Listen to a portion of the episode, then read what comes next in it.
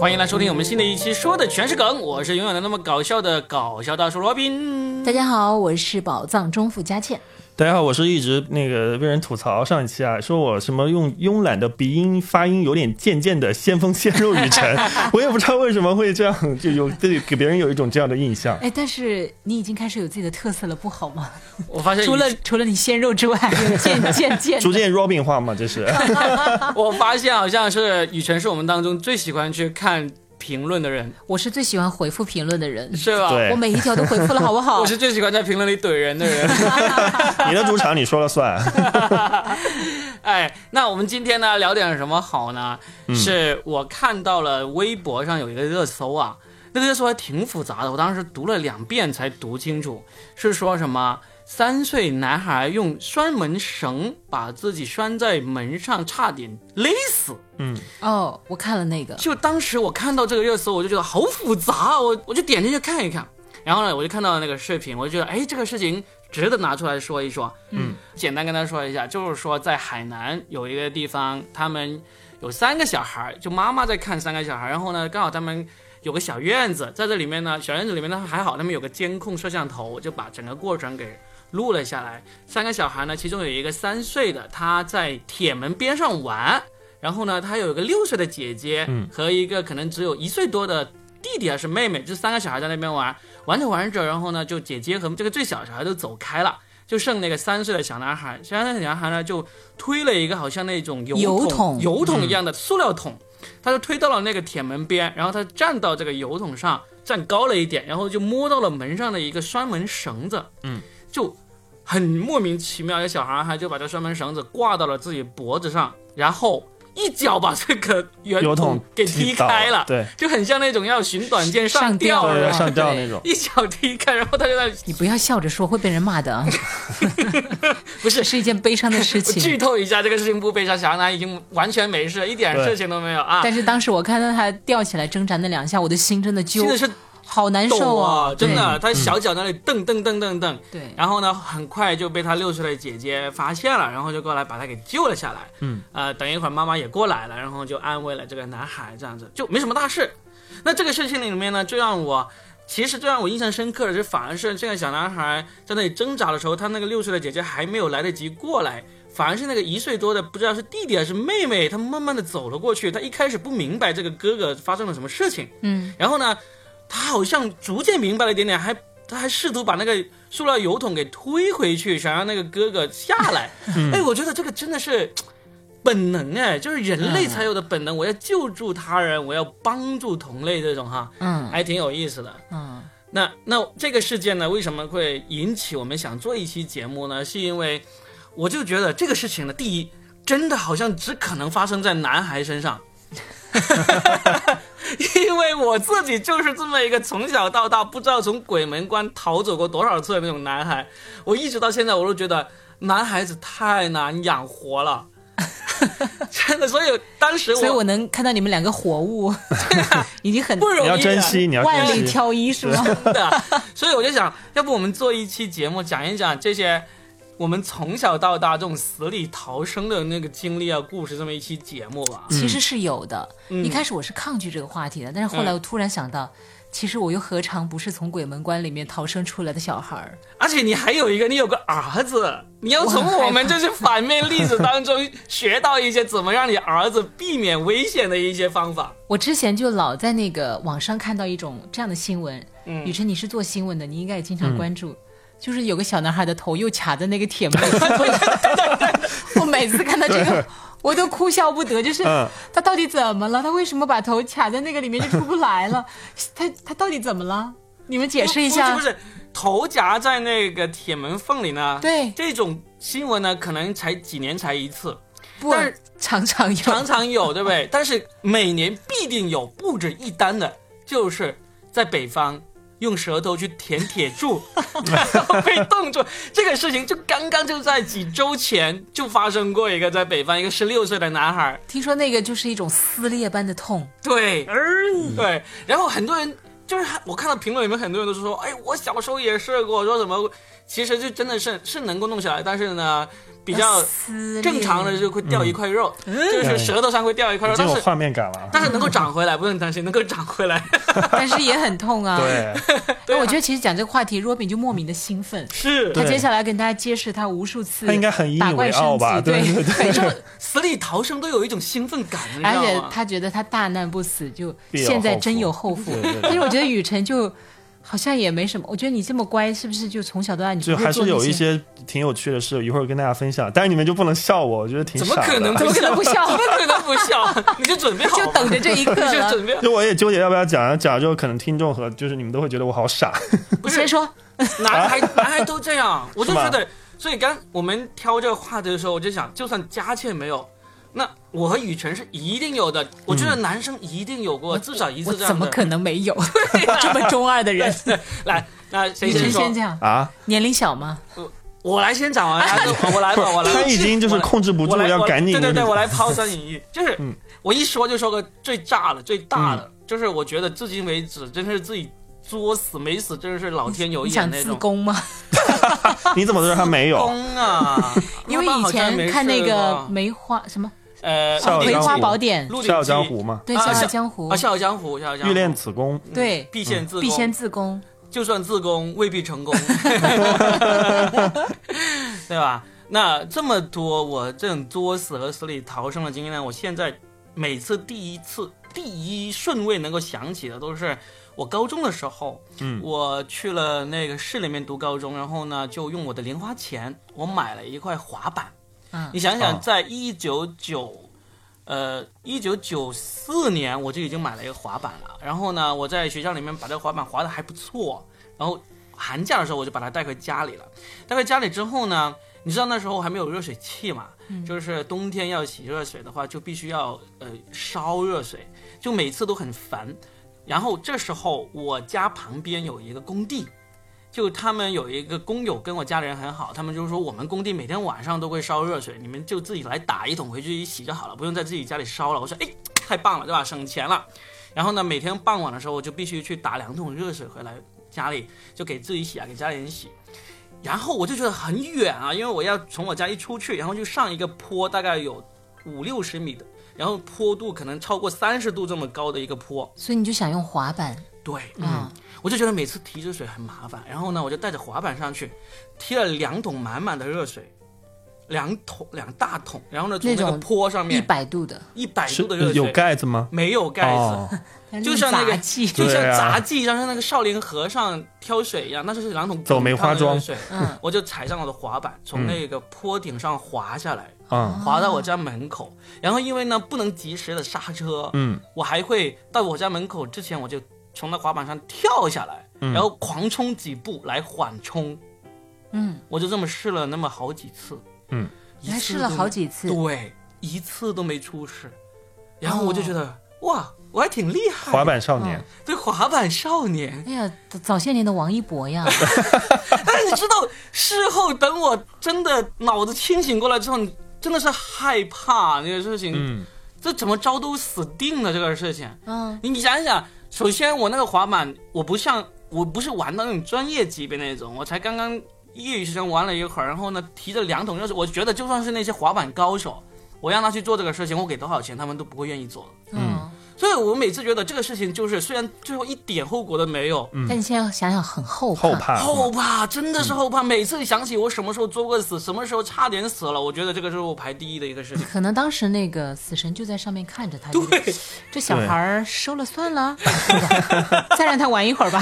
手死神手上拿着一朵菊花的死不死，死不死在那里很捏有可能，真的。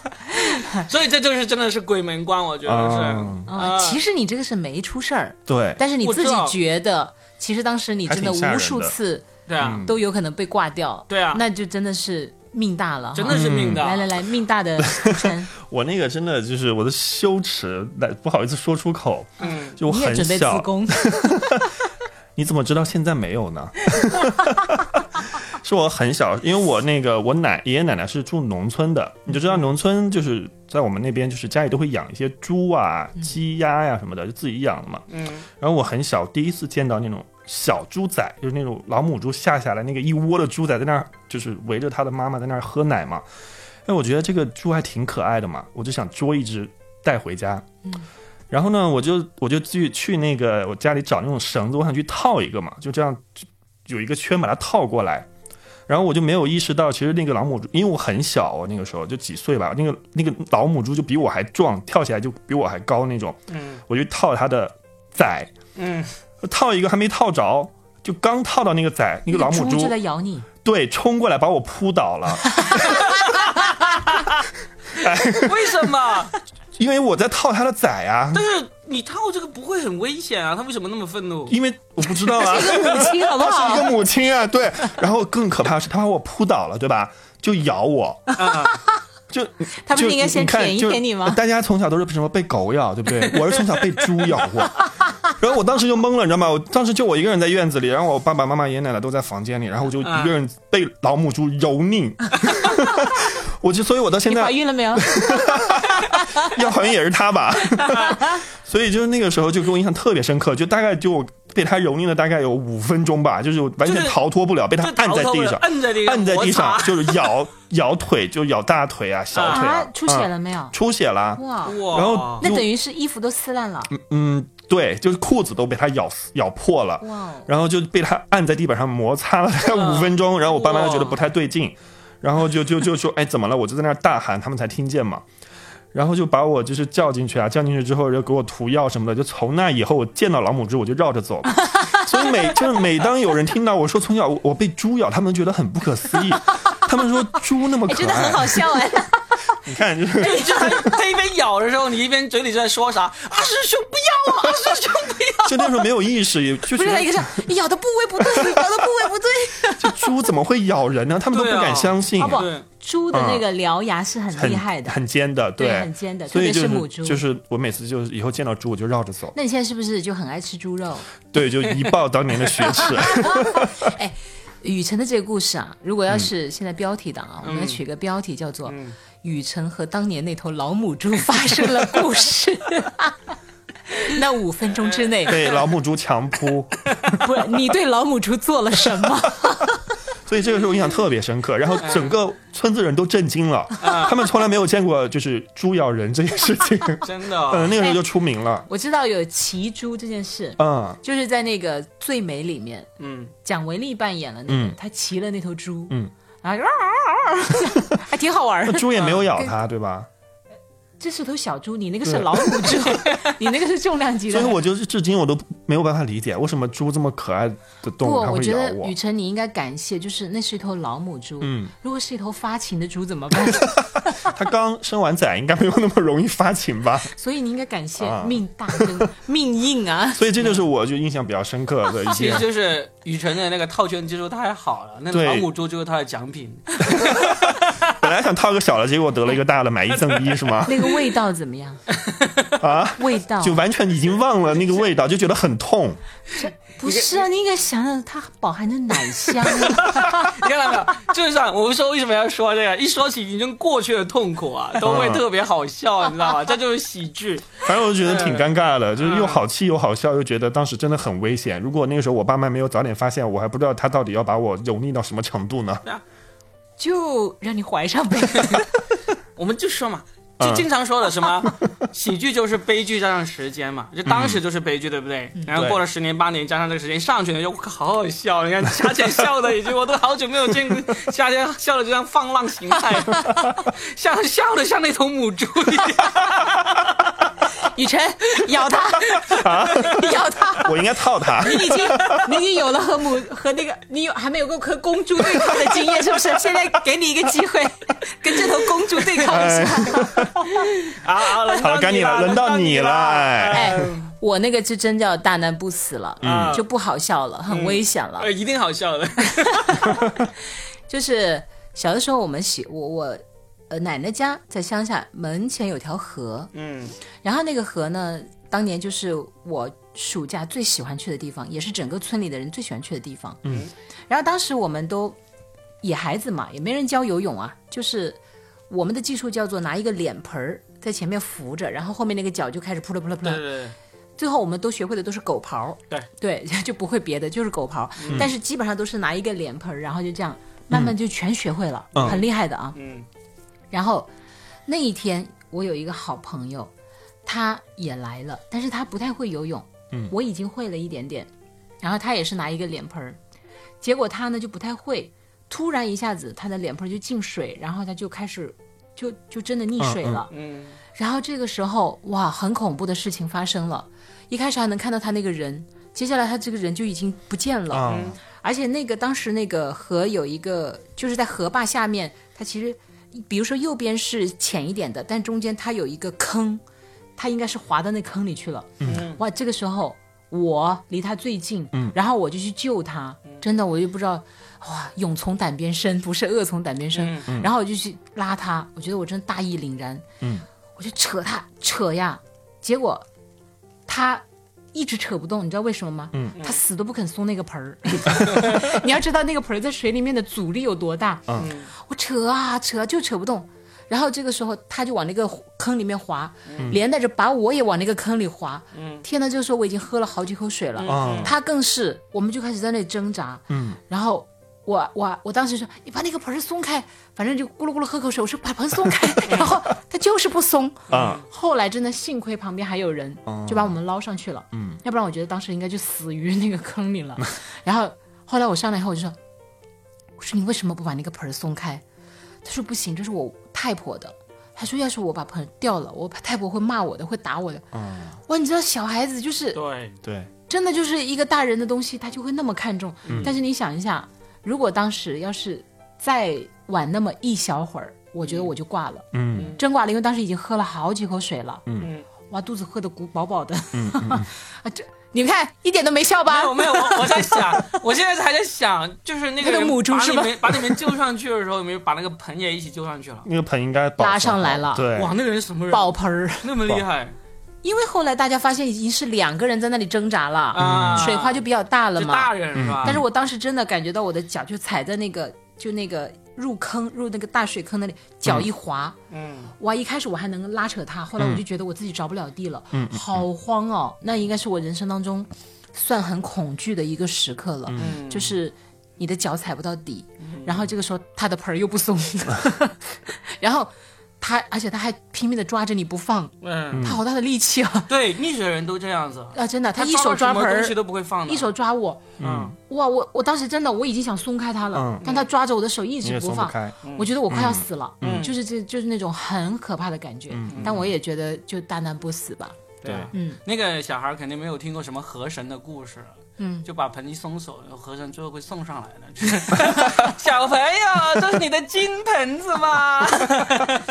所以你看这个一点都不好笑，就是你们两个挺吓人的，非常恐怖啊。对我其实后来就一直很害怕深水。嗯，其实我爱游泳，但是我很害怕深水，嗯特别害怕那种绿油油的，就见不到底的。嗯我一看那种，我就会心里生出一种莫名的恐惧。就倒也其实倒，因为那个已经很久远了，但是害怕是、是很真实的害怕的。你们不害怕吗？我害怕，因为我其实很少讲我家里人的事嘛，就我有两个表哥就溺水而亡的，小的时候在河边洗澡，多大？嗯，我很小的时候，他们应该也就是初高中吧，你看一大一小，我说又是男孩吧？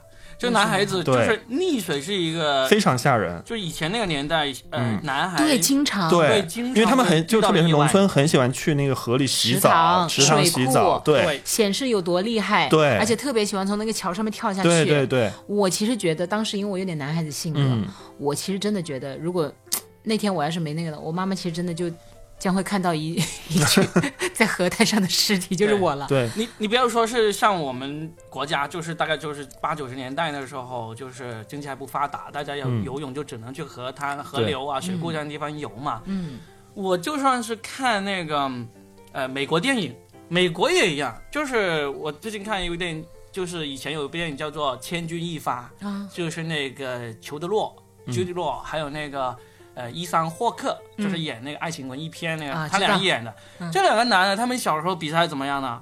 两个男孩比赛，两兄弟比赛就是从海边往海里游，嗯，谁先游到撑不住了，首首先回头的就输掉。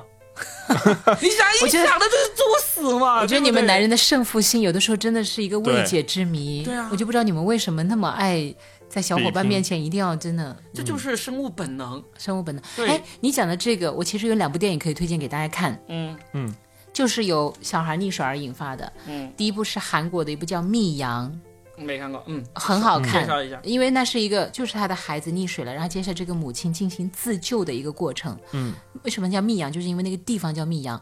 我真的非常推荐这部电影，因为他寻求了很多方法，包括宗教，包括什么组织，呃，全度演演的。哎，他是韩国，就是他溺水，然后母亲他儿子他，母亲去救他，不是不是，是母亲后来进行自我的救赎。啊，这个孩子啊已经溺水已死了他已经啊自他自己已经快活不下去，因为他本来就是带着他的孩子，就反正嗯，好像是离异吧，还是说因为这件事离异，我记得不太清楚。但我觉得这部电影，呃，评分也很高的。第二部好像就是《天长地久》，嗯，嗯，地久天长还是天长地久？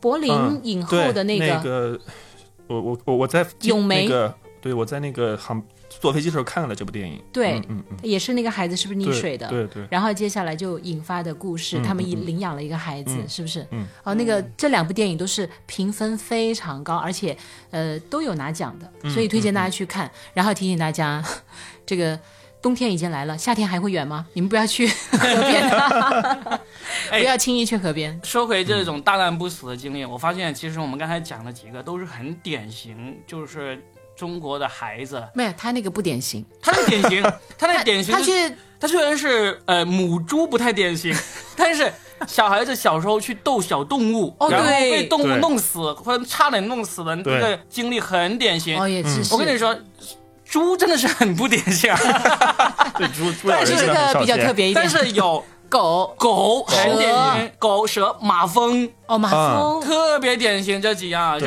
我小时候就被马蜂给捅呃就咬过呀，就是去捅呀，啊，就莫名其妙，就是就是有些小孩。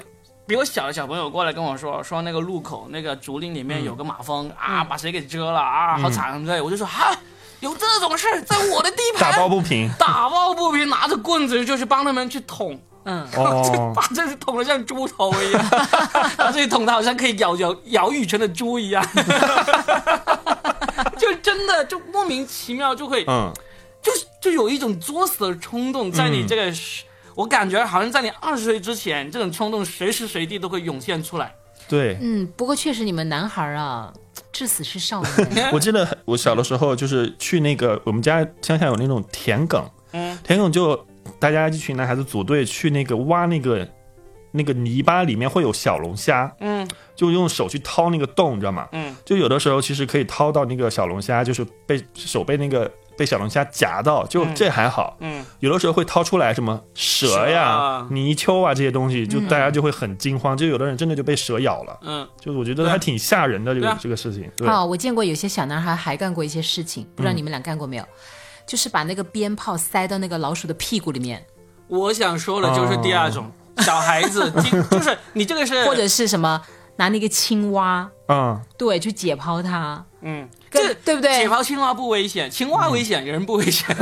就是第二种很常见，就是玩鞭炮。对，玩鞭炮真的是几乎小男孩都受过伤的一个行为，嗯。而且我们那时候玩鞭炮还不是普通玩那种，我好像在上一期某一期节目里有讲过，嗯。就是我们那时候玩鞭炮一个常规操作就是拿在手上点燃了就扔出去，对，拿在手上越久就越勇敢，一定要最后一秒、对，才能显示自己好英雄就。炸在手里了，是吧？对，然后就炸在手里了。嗯然后我们那时候炸在手里啊，扔的最后一秒扔出去，这些都还觉得还不够刺激。嗯我们那时候刺激到什么程度呢？就把火药全部弄出来，弄出来，然后塞塞塞塞塞到一个很大的一个桶里面，然后真的是做成炸弹那种感觉。咦、嗯，真的是你你想。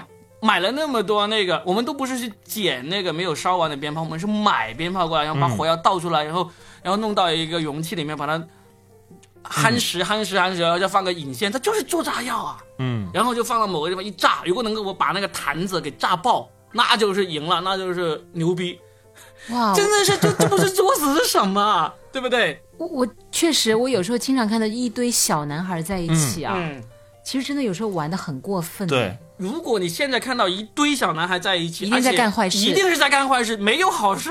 没有啊，他不可能一堆小男孩站在一起说：“哎呀，这道数学题该怎么解？”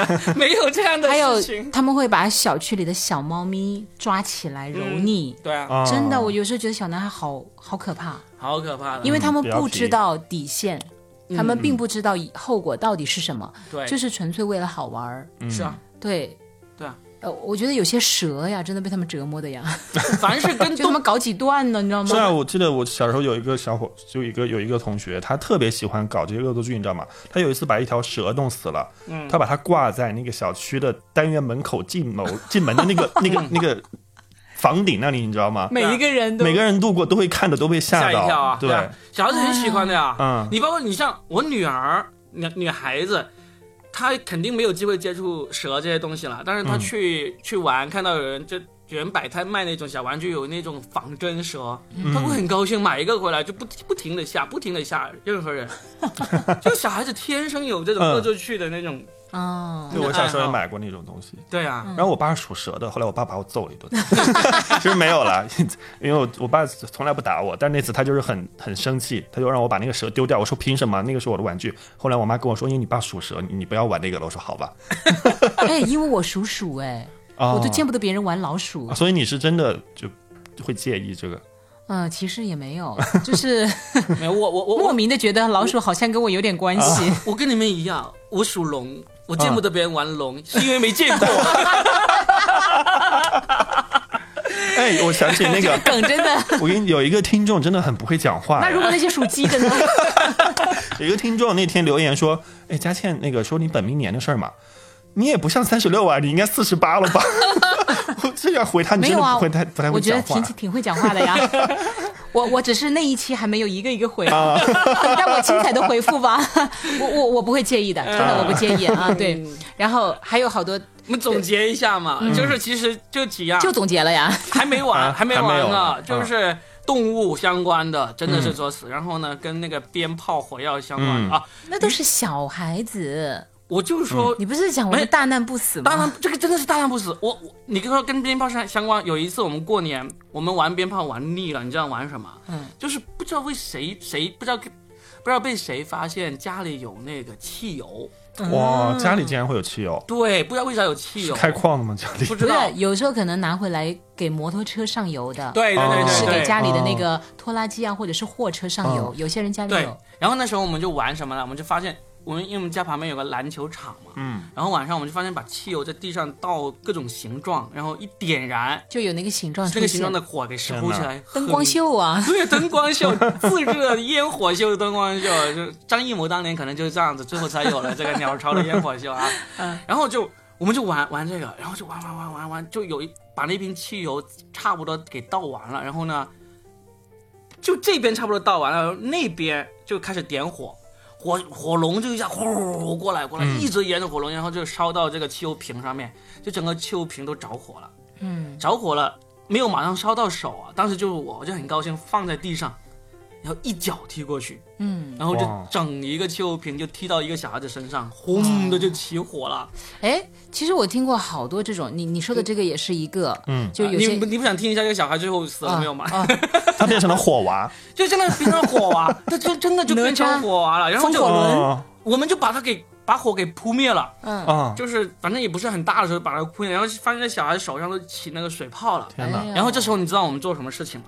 嗯，我们就把这个小孩拉到一边，然后大家纷纷身上掏钱出来给，干嘛？让他不要告诉家里。那他后来有告状封口吗费？后来有告状吗？反正后来都肯定知道了，怎么可能因为事儿闹得比较大对啊，你回去伤口是掩盖不住的嘛。对对啊，你想想，就是这小孩子真的是莫名其妙那种。哎，关于这个火灾而引发的，我再推荐部电影给大家。哎 哎，但是那个电影好悲伤，嗯悲伤到就是世界的尽头的感觉。嗯，海边的曼彻斯特，哦，我不敢看，我还不敢看这片。就是你们都不看，因为太绝望了。啊，那是一个爸爸，他的一家三口全部葬身于火海，其中就他的几个孩子，嗯。就因为他疏忽了，嗯。然后房子起火了，嗯，最后留他一个人，然后他真的很悲伤，很悲伤。对，嗯、但是悲伤里面也有一种力量吧，因为他还在活着，这其实也就是一种、怎么讲呢？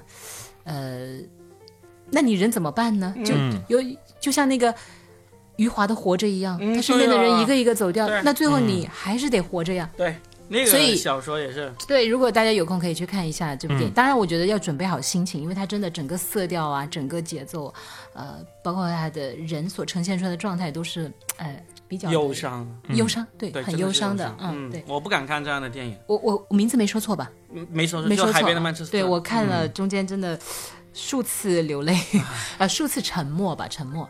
好，继续讲回到那个，嗯我继续讲，其实我们这一期呢，因为不是马上，我们不是马上春节了嘛，嗯我们就给大家讲一讲这种安全教育的事情，嗯就真的，我我说了什么鞭炮啊、玩汽油啊，这些还有嗯小的时候，你们小男孩特别喜欢，不过现在可能不会了啊。嗯。但早些年的时候，我发现班上的男生最喜欢玩。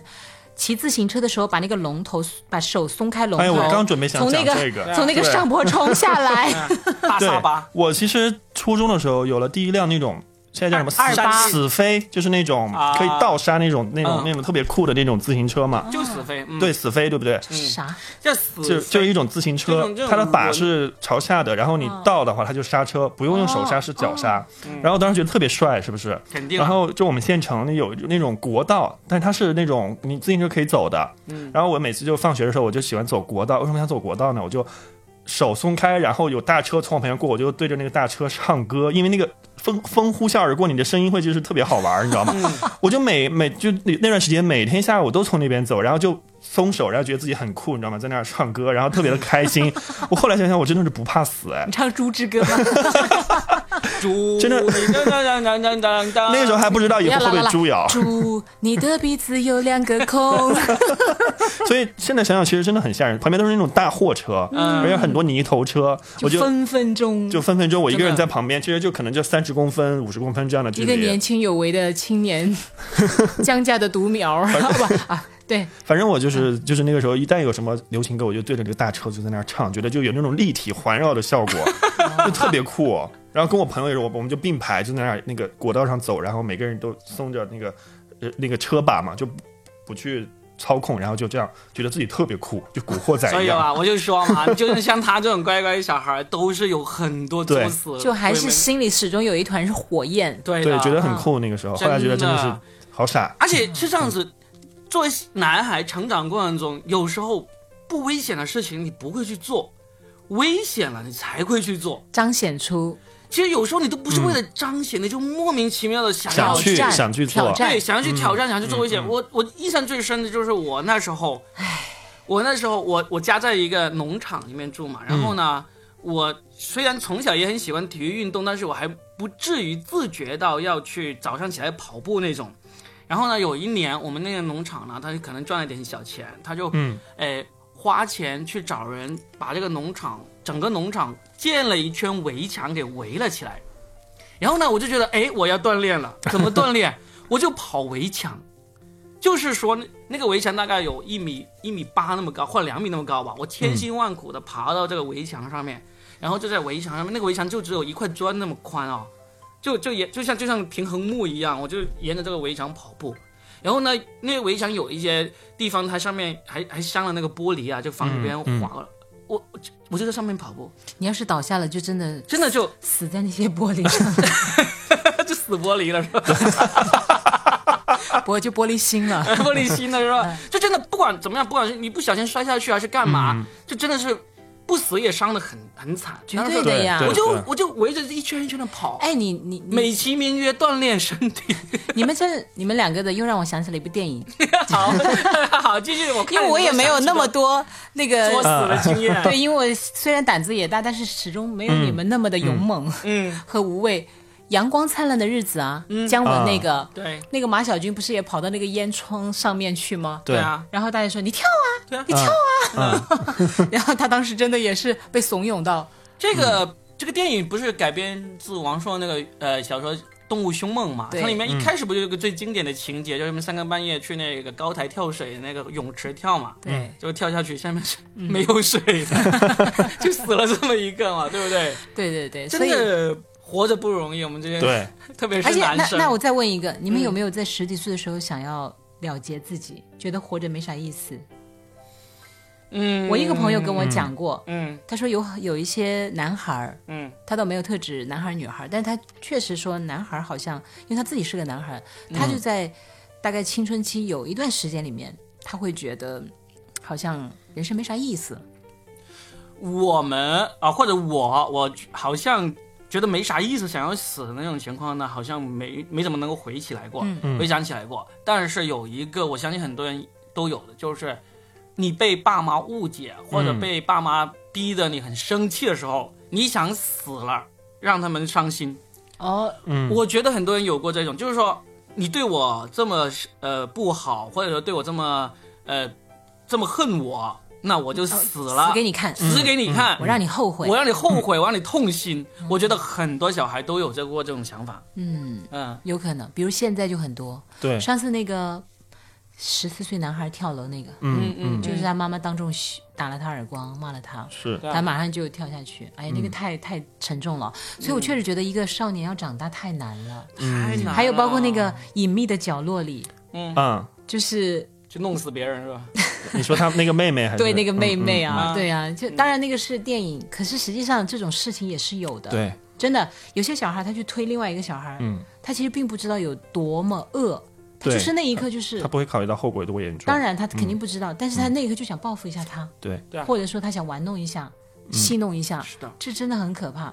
但我们今天不要老讲小孩吧，但是你想想，你长大之后作死的那个情况会规避一些风险吧。你长大之后还遇到过这种鬼门关走一趟的事情？有有，嗯。我第一次买电动自行车，哦，在我老家的时候，嗯，那时候的电动自行车呢，就可应该绝对没有现在这么安全系数高，嗯。嗯。也没有现在这样子就普及。嗯，因为当时在我那个小城已经是十几年前了，嗯，而且那是我人生的第一台属于我自己的车，嗯，虽然是个两轮的，哇，我好开心哦，小小的，我都没有选那种大的，因为我觉得虽然我长得很壮硕，但是我觉得那个小小的车代表了我心中的那个自己。我、我觉得我是一个纤弱的女孩，是一个是一个柔弱的女子。嗯，然后我就骑着那个以后，我妈妈当时在镇上教书，嗯，我一个人骑了一个多小时。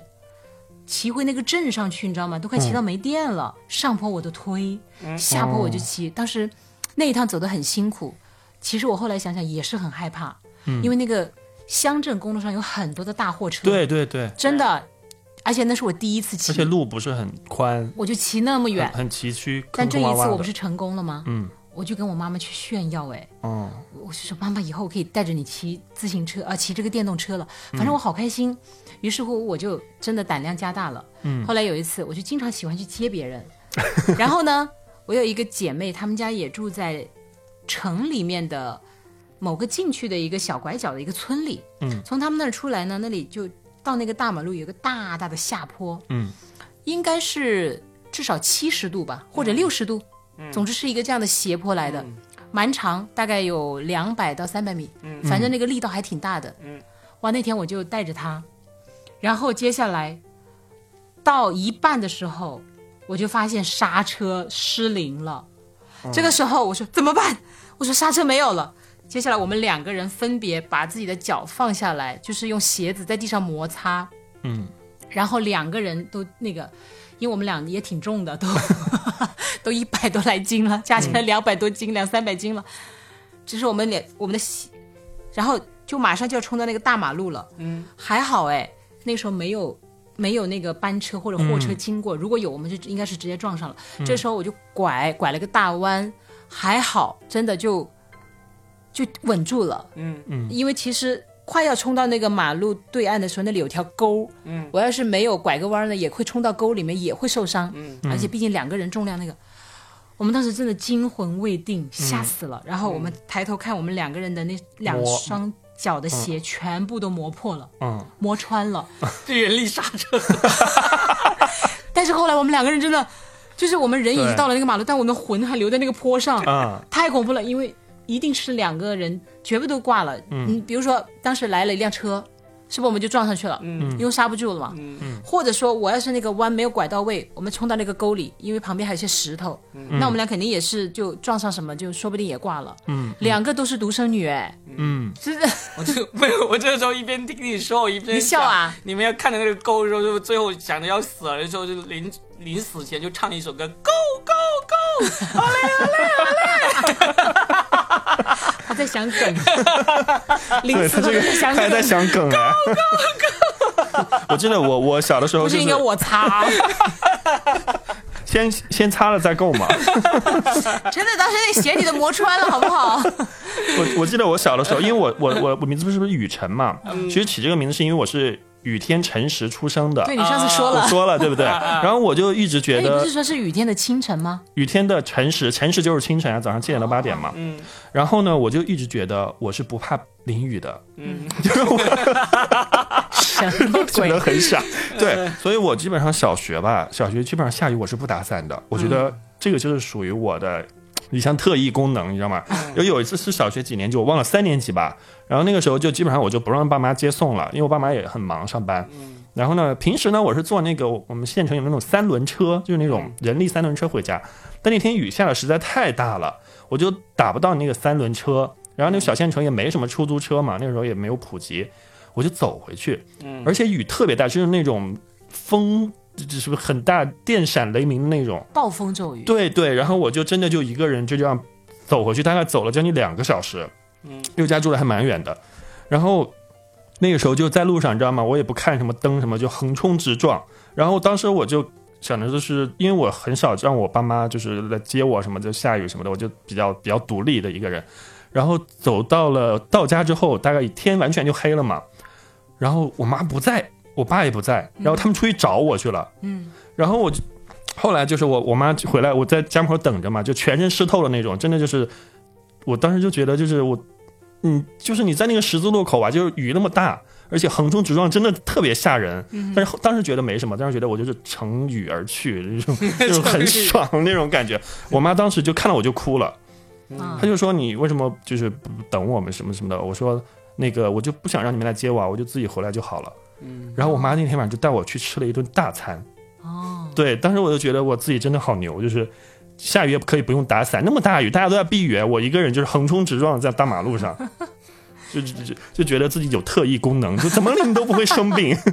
这真的，嗯，那就是一种很勇敢，对你心里觉得自己很勇敢。对，我觉得我很懂事，哎，就是我也不用爸妈来几岁接。那时候是？小学三年级还是九岁十岁的时候，我就说嘛，嗯其实这种鬼门关走一趟或者大难不死，都是小时候无畏，无知者无畏对对，无知像像你这种成年了还这么无知，不是，是那个刹车失灵了，好不好？那台车现在还在我老家的车还能库里用吗？我不敢用了，我都有四轮了，我干嘛还要骑两轮？那那个你是要传家宝传警醒后代吗？嗯，反正我留着它，时时刻刻真的能提醒我的。嗯嗯，对，嗯，所以我们其实这一节目最后我们也可以说一说，究竟究竟如果我们要给现在正在成长中的孩子或者那些父母一些忠告的话，怎样能够让孩子尽可能的少避免一种一点这种危险，呃，还是很有必要的。我觉得现在城里的孩子应该安全意识还是挺强的吧？对，因为好像学校现在非常的课外的这种培训还挺多的。对，嗯，所以呢，我我就我自己其实是很不喜欢一点，就是现在不是到处都进那种烟花爆竹嘛，嗯。我自己是举双手双脚赞成的，因为像我这种小时候啊害过别人，也被、嗯。也被烟花爆竹害过、呃反正周围都被我祸害遍的人，我对烟花爆竹的危害是非常的切身体会的。但是现在我就看到有一些人就老是在微博在网上说，哎呀，好怀念以前小烧可以烧烟花爆竹的时候才有过年的味道啊，什么要带自己的孩子回去烧一烧什么之类的，我就觉得我们好不容易走到了这个文明的这一步了。嗯，这种我们当年这么多人在鬼门关走过一趟回来的人，你千万不要觉得啊我为了所谓的情怀，为了所谓的回忆，再让你的孩子就靠近这样的危险，没必要。嗯，现在小，而且小现在小孩子其实真的，他们能玩的东西比我们那时候丰富多了。现在小孩不都玩手机吗？手机就是比我们那时候丰富多了。我对我们现在经常说，哎呀，现在小孩子就知道玩手机啊。我们以前什么上山下海、摸鱼、嗯掏鸟、爬树。好像那个时候才是什么？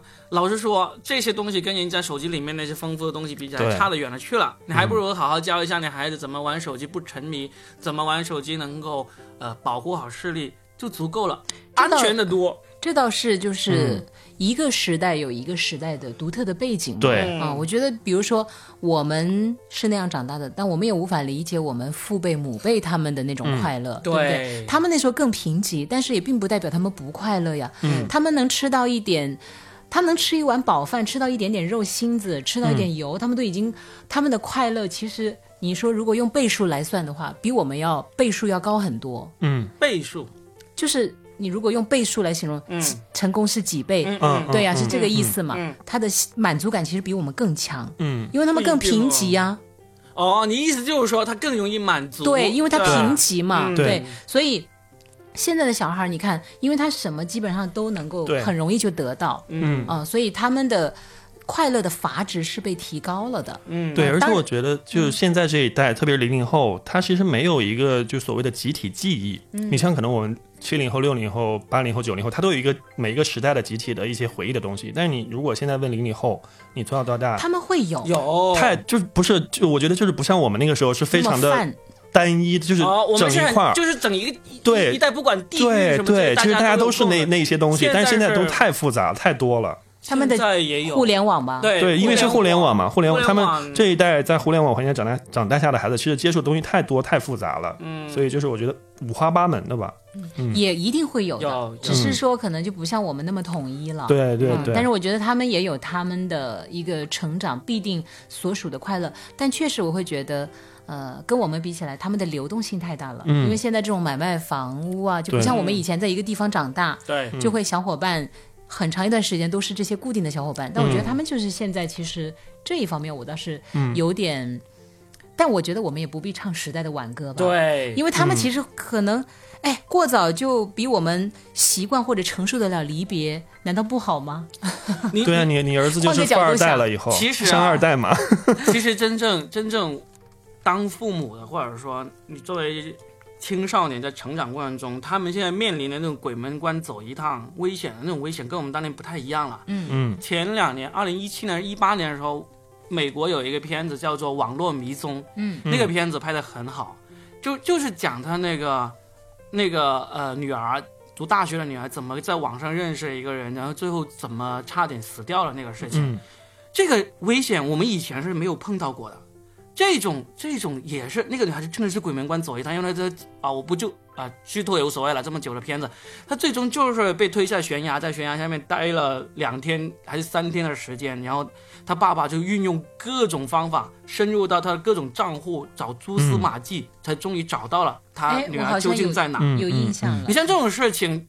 你说是不是鬼门关走一趟？绝对啊，是绝对是鬼门关走一趟，就是那种危险不太一样啊。对，那我觉得与时俱进吧，我们、嗯。我们就知道，以前我们是最大的危险来自于各种各样的动物，是吧？老母猪啊、狗啊、马、蛇啊这样子，还有这种鞭炮啊、火啊、这样的，还有这种什么游泳啊，这些可能是三大、水、火、动物，可能是三大危险来源。还有金吞金，啊，吞金，骗人，金木水火土，我想凑一个。而现在现在的危险可能就就来自于网络陌生人，我觉得对于现在的孩子来说，嗯就分分钟。就不是还有那种所谓的专门教唆你怎么自杀的那种组织嘛？什么蓝鲸，哦，对对那个真的很恐怖，很恐怖啊！所以其实每个时代的孩子都有这种鬼门关走一趟的这种危险存在的。嗯嗯，那我们做这期节目也是，反正跟大家分享一下我们以前的经历，那也警醒一下，其实危险是永远都在的。而且所谓大难不死，必有后福。这个后福到底是什么呢？其实活着就已经是很大的福气了，是不是？那些能够说出这句话的人，都是因为大难不死。嗯，那些不说这句话的人都已经没没有机会说了。没有机会说了，就是真的。所以千万不要想着大难不死必有后福。但是呢，我们挑这个话题来说，也确实是我。特我特别希望我们的听众能够在留言里面说一说他们那些神奇的鬼门关走一趟的经历，真的很有意思。不管是我们那种原始时代的这种危险，还是现在网络时代这种危险，都分享出来，都有利于我们后来者去警醒。嗯，也是，就给我们提供了很多的一些这个经验。对，看到老母猪 对啊，看到老母猪远离远离，对，就通过他这个事也更加提醒大家不要去惹怒一个母亲，对不对？管他是人还是不是人不。要忽视任何一个母亲的力量，是吧？为母则刚。对，然后呢，还有就是不要忽视一个男孩儿对于自己技能的那种那种莫名的目自信，盲目的自信。对，，明明看起来那么普通，却 那么自信。我身边两个活物啊，一个自己什么左手一百桶一百度的热水，右手也是滑板的，真的对对。以为自己是谁呀？是哪吒少呀，哪吒风火轮呢，你知道吗？然后这个人呢，雨辰呢，就就就松开那个什么。自行车的车头，然后对着、对着那个货车唱歌，到底想勾引谁呀、你？你咋不去中国好声音呢？你 都练过这么强悍的了。哎呀，我们开玩笑是开玩笑，但确实就是是人生还是那句说了好多遍的鸡汤。嗯，你真的不知道明天和意外是哪一个到来。不光是孩子时期，孩子时期是因为我们。对危险没有预知，没有预判，所以我们才会遇到这些。最后真的就是靠幸运了，也靠你命硬不硬了。然后成年以后，其实也会遇到很多的危险。有一些危险其实是在你已知的情况下，你依然会去，就是因为你对自己真的有比年少时更盲目的自信，因为你觉得你是个成年人了。对啊，我怎么可能会难倒我呢？我读了那么多书，我经历那么多事情，但往往还是有一些成年人也也败在自己的盲目的自负。杀猪盘，哎，对不对？不光是杀猪盘，还有那种电信诈骗，对啊你就因为觉得怎么可能骗到我头上？嗯。啊，啊，对，这个其实还有很多了，我们只是可能没有例举到。对，就我觉得危险其实真的无处不在，但嗯我们就希望大家真的呃胆大心细的活着吧，对 好好活着。好好活着，多听一下我们这种有意又有趣有料的，说的全是梗。我们每次都把自己剖开了，就像那个实验室的青蛙一样，剖开自己，然后啊四仰八叉的在这儿，让大家看看我们的伤痕血泪累累。对，看到被母母猪咬过的大腿，哎我跟大家说一下，目前看。脸部没什么伤害，但是不知道身体具体哪个部位留下了母猪的痕迹，不不方便透露吧好？想看一看，给看一看吧，没有了，基本上就就没有了。已经消失了。对对对，好那时候像说你已经习惯了发，育的比较好吧？他可能脸上是有的，就原来没有被母猪咬之前是猪刚鬣那样子的，现在 现在只有用已经忘了了到底有没有动过我的脸了，或者说不定还跟我来了一个什么法式浪漫亲吻之类的。所以我说一般好像都是先舔一舔，对对不知道他这，个怎么回事。哎呀，不要越说越恶心了！好了好了好了，我们这我们这期呢就到这里。那希望大家听得开心之余呢，也跟我们分享你们的经历，好吧？嗯提醒大家一定要注意安全对，我们就不猪尾续貂了啊！拜拜。拜拜拜拜。Hello，我是 Robin。如果你听到这里的话，说明你是我们的铁粉。既然是铁粉，就让我们多了解一下你吧。在本期节目的置顶评论里面有一个链接，是想要调查一下你是什么样的听众的。欢迎你们花几分钟的时间去帮忙填一下，非常感谢。然后呢，我的脱口秀演出在春节前最后就做到二月六号这一天了。春节之后，正式上班之后那个周末，我们的线下演出才会重新恢复。如果想到线下来看 Robin 的演出，记得关注他的个人公众号“豆瓣脱口秀”哦。豆是逗你玩的豆，伴是小伙伴的伴。在过年之前说的全是梗还会继续更新，请继续关注哦。谢谢大家，拜拜。